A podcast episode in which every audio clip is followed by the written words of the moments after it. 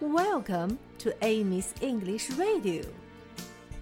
Hi, everybody. How are you today? 小朋友们，昨天我们学会了大拇指是 thumb, king。今天我们来说一说食指怎么说。食指是从大拇指开始的第二个手指。现在伸出你的食指，和我一起说：pointer。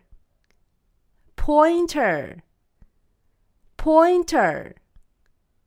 好了，现在伸出你的两个食指，和我一起说：Where is pointer? Where is pointer? 食指在哪里？食指在哪里？Here I am. Here I am.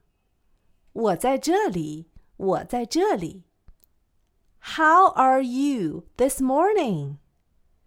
How are you this morning?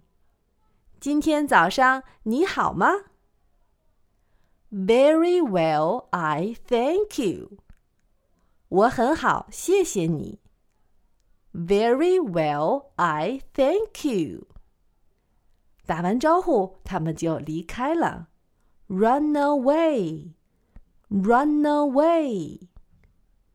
现在我们要一起唱歌了。如果你还记得视频里小姑娘的动作，你也可以边唱边表演哦。Where is Pointer? Where is Pointer? Here I am. Here I am. How are you this morning?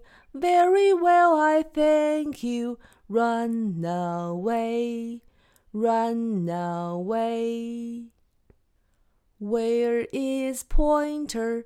Where is Pointer? Here I am, here I am.